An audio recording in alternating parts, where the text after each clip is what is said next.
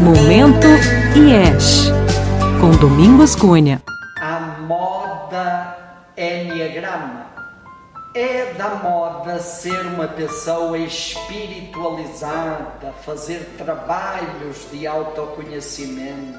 Isso é bom e responde com certeza a uma das grandes buscas do nosso tempo. Se for uma busca profunda e um trabalho sério de transformação interior. Mas essa moda pode desvirtuar tradições, sistemas e técnicas de trabalho pessoal reduzindo-as a uma moda superficial para acariciar o ego ou para alimentar uma espiritualidade de ostentação ou distração. É o perigo de distorcer sabedorias milenares, reduzindo-as a uma pílula mágica para anestesiar estados emocionais ou para embalar falsas ilusões de amadurecimento.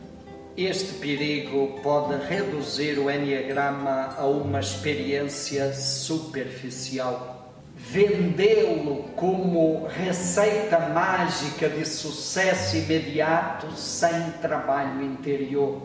Ou usá-lo de forma elitista, apenas acessível a alguns.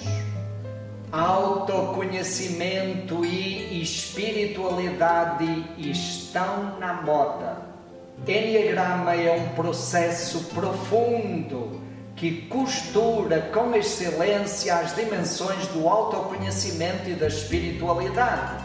Por isso, pode ser um grande caminho de resposta para essa busca do nosso tempo mas também corre o risco de ser banalizado como distração mental de elaborações teóricas ou como coisa de dondoca para ocupar o tempo. Este perigo cresce com a tentação de banalizar o Enneagrama reduzindo a uma abordagem simplista e superficial, divulgado por especialistas formados num workshop de final de semana, distorcendo, mutilando, mercantilizando esta sabedoria.